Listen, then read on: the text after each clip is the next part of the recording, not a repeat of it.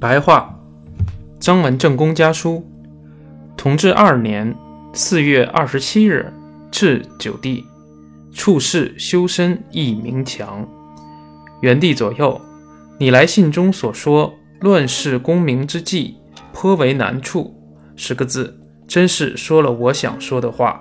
今天我有一个片子，也请把亲传、督传二者分出一个席位。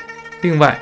选拔大员，我们兄弟常常存着兢兢业业的心情，将来遇到机会，马上抽身隐退，也许可以善始善终，免掏大祸。